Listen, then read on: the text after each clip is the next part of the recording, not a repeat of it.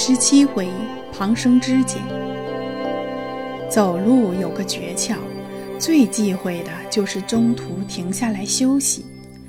要是路途遥远，在半路上觉得疲惫，可以放慢速度慢慢走。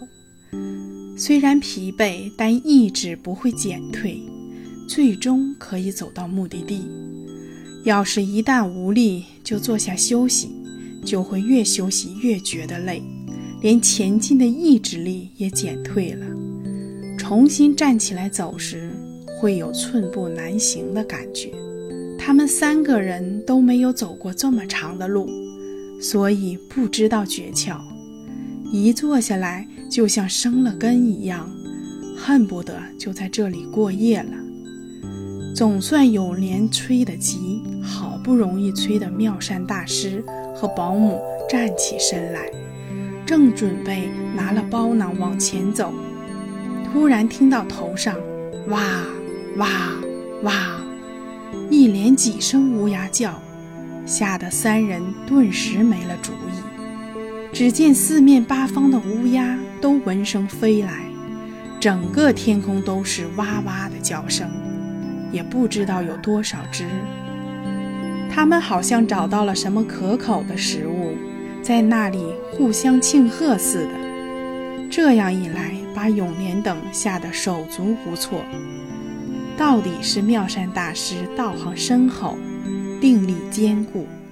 这时反而坐下来，对二人说：“你们都坐下，收敛心神，不要惊慌。我自有道理。”二人没法，只好坐下，听任乌鸦来啄食。但那些乌鸦。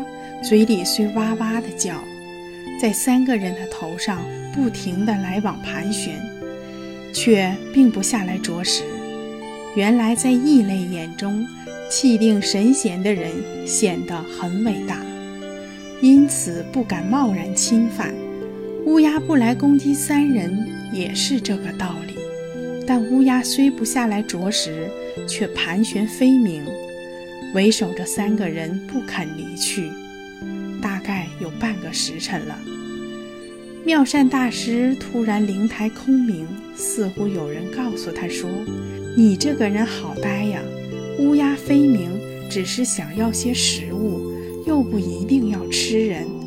给他们些吃的，等他们去吃食的时候，不是可以脱身了吗？”妙善大师想到这里，立刻将自己身上的黄布袋解开。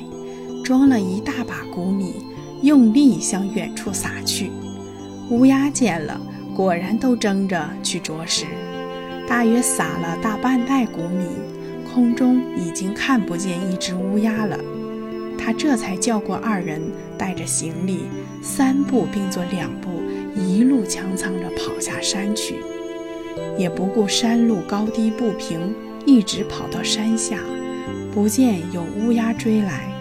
才安心缓缓地向村落前进，直走到太阳落山，才到达村庄。村子里的人见三人打扮奇怪，不像是本地人，都上来围观询问。妙善大师向大家说：“贫尼法号妙善，是兴林国耶摩山下金光明寺的住持，要前往须弥山求道朝圣。如今天色已晚。”前面又没有村庄，还望哪一位施主慈悲，借一席之地容我们借宿一晚，讨一顿斋饭来充饥。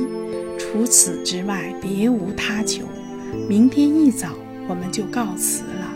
大家听说是从神崖岭那边过来的，都面面相觑。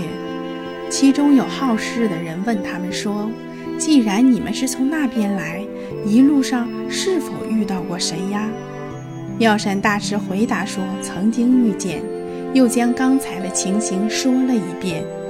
众人听了，交头接耳地谈论说：“怪事，怪事！这三个人有什么魔力，连神鸦都不敢伤害他们？莫非是神人吗？”有个村长模样的人这时向众人说：“大家不要喧哗。现在他们既然来到我们村子。”我们就该好好的款待。我家里有现成的房子，就请三位到我那里去歇息吧。”说完，大家散去，刘老汉便领着三个人一同来到他家里。他们一家人的确都是好善信佛的人。看到天色不早，便为他们准备了一间洁净的上房，被褥整洁，十分清爽。妙善大师等就在此地打坐参禅。一大早，刘老汉准备好早饭，请三人吃过。到三人要告辞时，他还苦苦挽留。妙善大师满怀谢意地说：“我们因朝山心切。”不便久留，我们只求您能指点我们前行的方向，就感激不尽了。刘老头心知留也留不住，便说：“从这里一直向北走，大概走三十里地，会有一座小山头，名叫金轮山。你们不必翻山过去，只需要沿着东边走，越过山口。”再向北走十七八里，就是赛世堡了，那里可以投宿。